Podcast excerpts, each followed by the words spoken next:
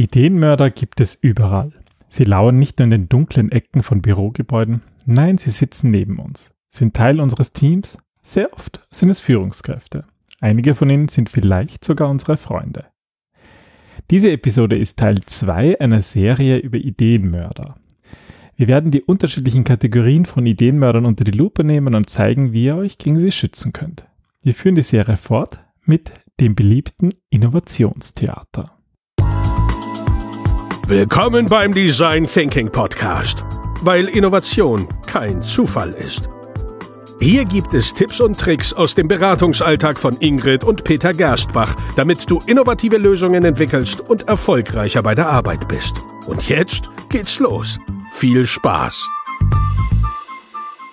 Hallo und herzlich willkommen zum Design Thinking Podcast. Hallo Ingrid. Hallo Peter, hallo liebe Hörerinnen und Hörer. In der heutigen Folge geht es um Theater, um Innovationstheater. Was ist das überhaupt? Wie funktioniert das, Ingrid? Die Frage, ob es eine Tragödie oder eine Komödie ist. Lass es uns mal anschauen. Naja, es beginnt mit einer Komödie und endet mit einer Tragi, eine Tragikomödie. Eine Tragikomödie, das stimmt, ja. Ähm, na, gehen wir mal davon an, äh, gehen wir mal davon aus, du verstehst nichts von Schach, ja? Was hm, glaubst Verstehe du? Ich auch nicht wirklich. Na, und wie groß ist dann die Wahrscheinlichkeit, dass du die nächste Schachweltmeisterschaft gewinnst? Äh, eher so null. Genau, selbst wenn du das beste Schachbrett kaufst und irgendwie Bücher über Schach von mir aus noch liest, was eh schon sehr, sehr viel ist. Aber genau dieses Denken, haben fast alle Unternehmen, wenn es um Innovation geht. Ja, also sie kaufen einen Berater ein. Das ist auch noch gut, wenn sie es machen. Aber in Wahrheit stecken sie alle Mitarbeiter in ein eintägiges ähm, Seminar über Innovationen und dann sind sie alle innovativ und kreativ. Hurra! Oder noch besser, das haben wir in letzter Zeit relativ häufig. Wir machen einen Raum, da geben wir mobile Möbel hinein, bunte Wände und viele Post-its und das reicht, um Innovationen zu entwickeln. Und jetzt ist es halt immer so die Sache, ja, das ist schon auch wichtig. Und wir reden ja selber immer davon, wie wichtig die Räume sind und eigentlich auch natürlich auch, wie wichtig die Ausbildung ist. Wir machen ja einen Podcast, wo wir eigentlich die ganze Zeit erklären, wie, wie Innovation mit Design Thinking funktioniert.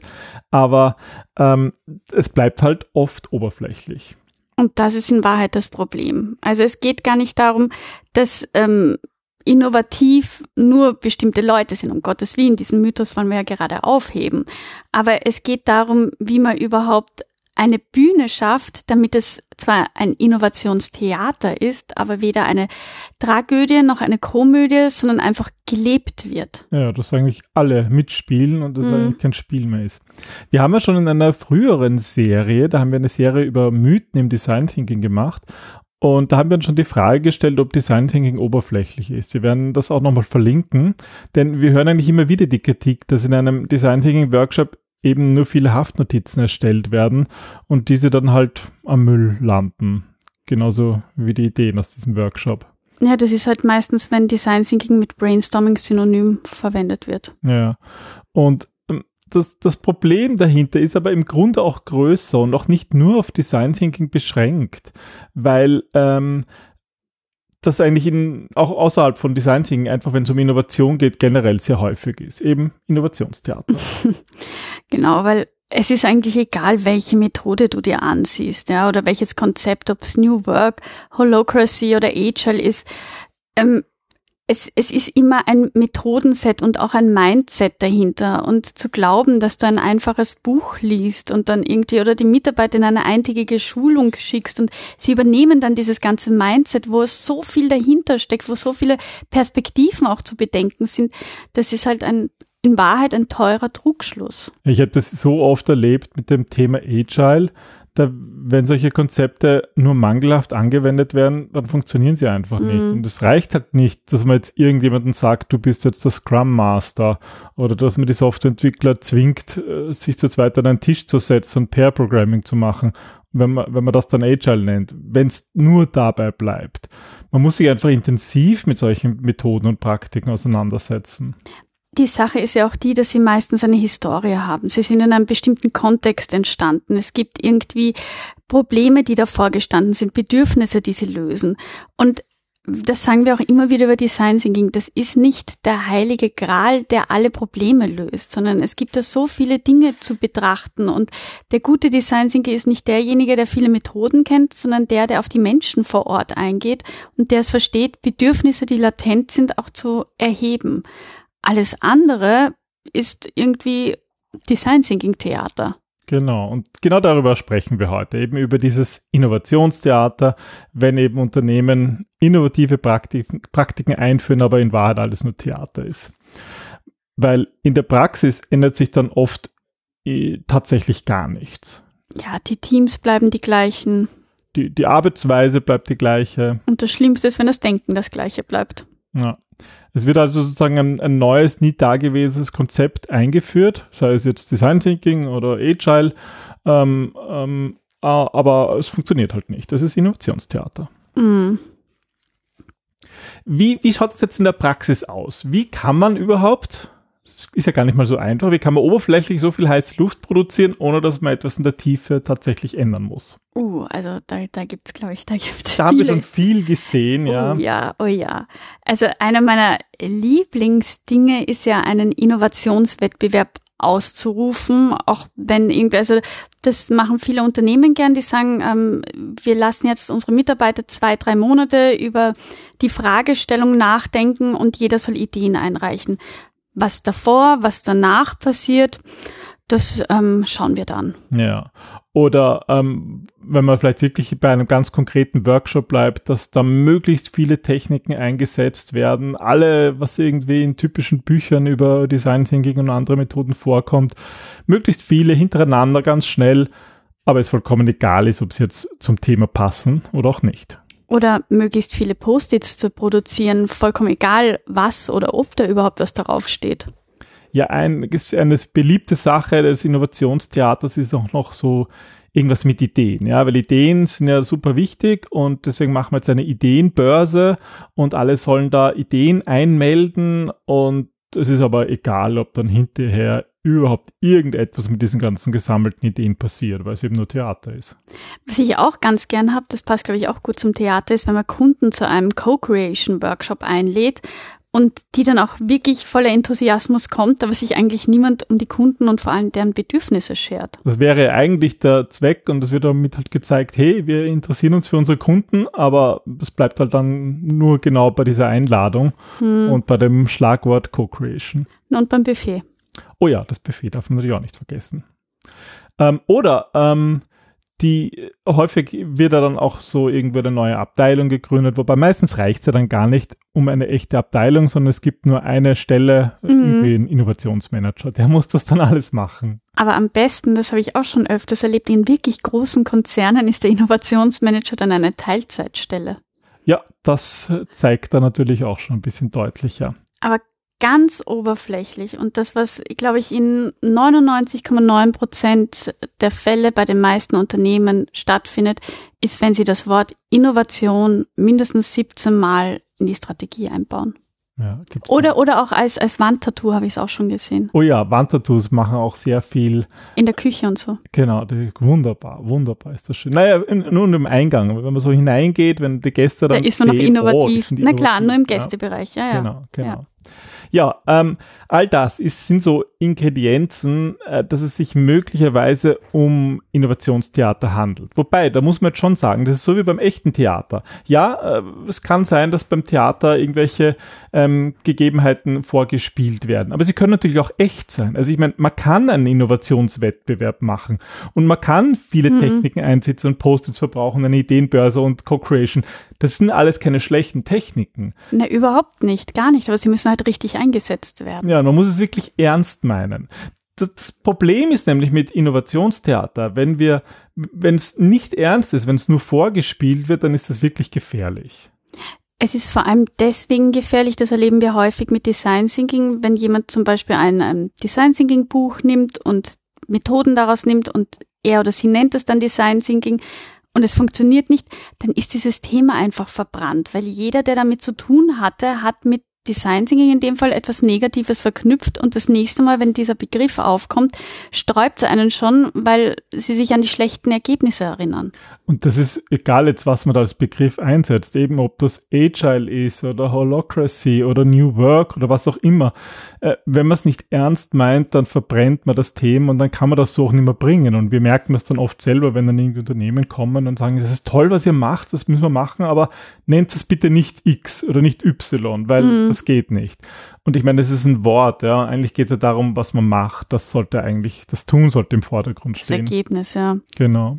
Oder was halt auch häufig passiert ist, dass die Mitarbeiterinnen ganz viel Energie einbringen und sich bemühen und dann verschwinden diese Ideen oder es, es, wird ihnen einfach nicht mitgeteilt, was damit passiert, dass das große Warum fehlt und all die Energie, all die Mühe scheint umsonst zu sein, weil ja, warum haben sie es eigentlich eingebracht? Mhm. Und das hat auch langfristige Auswirkungen, weil es entsteht durch viele so Innovationstheatervorführungen entsteht auch eine Kultur des Abwartens, wo dann die MitarbeiterInnen sagen, das ist jetzt eh nur eine Phase und jetzt hat der Vorstand da sein Theater gehabt und es wird schon wieder vorbeigehen. Mm. Und das heißt, es wird eigentlich nur noch schlimmer. Wenn man zu oft so ein Innovationstheater aufführt, dann fangen die MitarbeiterInnen an, aufzuhören, da mitzumachen, was eigentlich eh gut ist, aber es entsteht halt eine Kultur, die noch weniger Innovationen unterstützt. Naja, eine Kultur des Publikums, des Zuschauens. Ja, ganz genau, ja. Da, da passt die Analogie ganz wunderbar. Ähm, was sind denn so für Probleme bei Innovationstheater? Was, was geht dir denn da am meisten ab? Wo sollte man sozusagen hineinstechen und es ernst meinen? Also das, was mir tatsächlich am öftesten, am häufigsten und am schmerzhaftesten auffällt, ist, wenn die Einfüllphase ausgelassen wird. Also das ist, ähm, es herrscht einfach diese weit verbreitete Meinung, dass es nur eine einzelne gute Idee braucht, die muss dann umgesetzt werden und ähm, wir sind das innovativste, beste Unternehmen. Und das führt dazu, dass eigentlich ein Ideensammelwahn und letzten Endes dann ein Ideenfriedhof entsteht. Und das Problem ist, dass Innovationen aber ja im Grunde Antworten sein sollen auf bestehende Bedürfnisse, die, wenn es Disruptionen sind, dann auch oft gar nicht, gar nicht sichtbar, gar nicht greifbar mhm. sind. Das heißt, sie, sie erschließen ein neues Marktfeld, was so noch gar nicht da ist. Und um das überhaupt erschließen zu können, muss ich überhaupt einmal verstehen, wer ist mein Kunde, worum geht's, was hat denn der für Probleme, was sind mögliche Stolperstein. Also ich muss mich erst einmal wirklich gut in dieses ganze Umfeld und vor allem in den Kunden oder in den späteren Nutzer einfühlen. Aber das ist eben kein Theater, was einem jemand vorspielen kann. Das kann doch keine, keine Marktforschungsagentur Nein. einem vortanzen. Das muss man selber erleben. Diese Arbeit muss man selber machen. Mhm. Ja. Und äh, eine andere Sache, die vielleicht auch ein bisschen damit zusammenhängt, ähm, was ich immer so ein bisschen als Theater finde, wenn nur ganz bestimmte Mitarbeiter an Innovationsthemen arbeiten.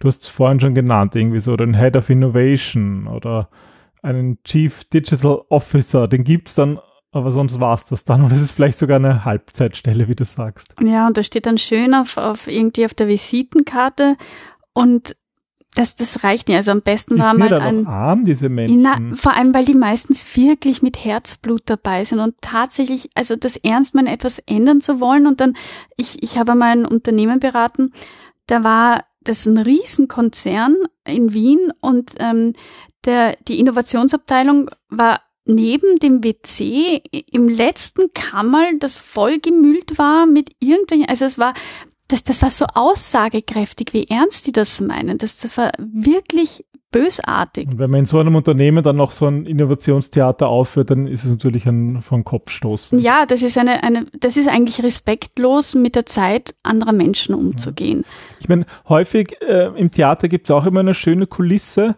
Ähm, das ist ja auch beim Innovationstheater Absolut. häufig. Da wird ja dann schon auch Geld in die Hand genommen und es wird vielleicht dann irgendwo eine, eine schöne Location äh, gemietet oder vielleicht auch selbst im Unternehmen irgendwo ein Innovationsraum eingerichtet. Aber das reicht ja nicht, oder? Naja, wenn, wenn das nur bunt ist und nur schön und nur Schein statt Sein, dann nützt das halt alles nicht. Die Umgebung muss passen. Das heißt, es muss eine, eine psychologische Sicherheit hergestellt werden, also eine Umgebung, wo die Menschen sich wohlfühlen, wo die Menschen sich trauen, Ideen zu haben, die jetzt vielleicht nicht der Norm entsprechen, ja, wo sie irgendwie die sozusagen dumme Ideen sein können, weil sie keine Angst mhm. haben müssen, dass sie ausgelacht werden, dass sie alles sagen können, dass es positives Feedback gibt, dass sie Fehler machen dürfen, um aus diesen zu lernen. mm, dass sie Kritik äußern können, dass sie einfach, dass sie einfach im Grunde menschlich sein dürfen. Ja. Und natürlich, wir sind absolut dafür, es braucht eine inspirierende Umgebung, gar keine Frage. Aber sie darf halt nicht nur glänzen. Mir gefällt das, was du sagst, so mit dem, mit dem, äh, dass sie sich sicher fühlen. Das passt vielleicht auch wieder so zum Theater. Natürlich, wenn du vorne als Schauspieler auf der Bühne stehst, dann, dann machst du alles perfekt, ja, dann spielst du vielleicht ein perfektes, eine perfekte Innovationstheater eben vor. Ja, aber, aber das ist halt, in, in echt ist das nicht so. Naja, es ist dann perfekt, wenn der Schauspieler mit seiner Rolle verschmilzt und in dem Moment diese Rolle auch ist. Dann funktioniert Theater. Aber wenn du nur diesen Mantel, nur ein Kostüm umhängst und in dem Moment das gar nicht spürst, dann spüren das auch die, die Zuschauer. Und das ist das Problem. Gut, ähm, was, was, können wir also tun, um Innovationstheater zu vermeiden? Ähm, was, ähm, was für Möglichkeiten gibt es, dass das erst gar nicht passiert? Was würdest du sagen, ist das Wichtigste? Also das Allerwichtigste ist einmal, dass es überhaupt eine Strategie gibt für, wie Innovationen entwickelt werden, bei der es auch ganz konkrete Ziele gibt, die messbar und erreichbar sind und realistisch, wir kennen sie alle, und auch Verantwortlichkeiten. Ja, also wenn ich irgendwie sage, jeder im Unternehmen ist für Innovation verantwortlich, dann wird sich genau niemand dafür verantwortlich fühlen, weil es einfach nicht konkret ist. Dann ja. ist mir das im Grunde wurscht. Also das Allerwichtigste ist eine gute, sinnvolle Strategie zu haben. Ja, und dann gehört natürlich auch noch dazu, eben die richtige Umgebung zu schaffen. Also es geht schon auch um zum Beispiel die Räume zu haben, aber auch den Mitarbeitern das Know-how zu geben. Mhm. Gerade dieses Umfeld, gerade dieses Mindset, da wird es dann schon sehr schwierig. Aber ohne den Mindset wird das nicht wird funktionieren. Nicht funktionieren, ja. so ist es, ja. Da wird es vielleicht welche geben, die beim Theater ein bisschen mitspielen, aber es wird nicht wirklich den Effekt haben. So ist es. Und du kannst zwar ab und an eine Soufflöse holen, die dir den Text einflüstert, ähm, aber irgendwann musst du ihn selber können. Irgendwann stehst du allein auf der Bühne, ja. ja. Ah, wie ist das jetzt? Vielleicht für unsere Hörer, die ähm, jetzt nicht in einer Position sind, wo sie die Strategie mitbestimmen können oder eben die richtige Umgebung für Innovation schaffen können. was soll ich machen, wenn ich in einem Unternehmen arbeite und ich merke, oh, hoppla, nach, vielleicht nach dem Hören dieses Podcasts, irgendwie alle diese Anzeichen gibt's bei uns. Was soll ich da eigentlich machen? Na, im Idealfall hast du dann einen Mutausbruch und ähm, sprichst es ganz, ganz offen an und machst nicht bei diesem Theater mit. Weil was auch häufig passiert, gerade bei größeren Unternehmen, ist, dass jeder glaubt, sie sind innovativ und gerade die ganz oben sitzen, kriegen das gar nicht so mit, dass mhm. das Unternehmen nicht innovativ agiert, weil sie diese Feinheiten, diese Einzelheiten die nicht sind operativ gar nicht drin. Der, der ist, ja. Theater gehört da wirklich zum Auftrag. Ich meine, ja, da, da muss man auch, das ist ein anderer Job, ja. Und da gilt es dann halt auch wirklich aufzustehen und zu sagen, so funktioniert das nicht, sondern wir müssen etwas ändern. Das erfordert Mut, mhm. aber ich bin davon überzeugt, dass es gerade jetzt viel Mut braucht, weil anders rotiert dieses Kreisel einfach weiter. Das erinnert mich an unsere Tassen und an unsere Teppiche in ich unserem Innovationsraum, wo wir eigentlich seit, seit, seit fünf Jahren gehen dort viele Menschen über diese Teppiche und das wird, wird für den Mutausbruch geworden. Genau, es ist Zeit für einen Mutausbruch. Ja, und das ist auch, das ist absolut wichtig und genau da wollen wir eigentlich verhindern, dass ähm, eben Mitarbeiter verbrannt werden, weil sie in dem Theater mitmachen im Glauben, dass es echt ist und das brennt auf Dauer nur, nur aus. Mm. Ja, insofern wünschen wir euch einen Mutausbruch. Viele Mutausbrüche. genau, die wird es brauchen. Und wenn euch diese Episode gefallen hat, dann bleibt dran und hört auch die kommenden Episoden rund um Ideenmörder. Wir werden vielleicht zwischendurch jetzt mal Pausen machen und noch andere Sachen besprechen, aber wir haben noch ein paar davon in petto. Mhm.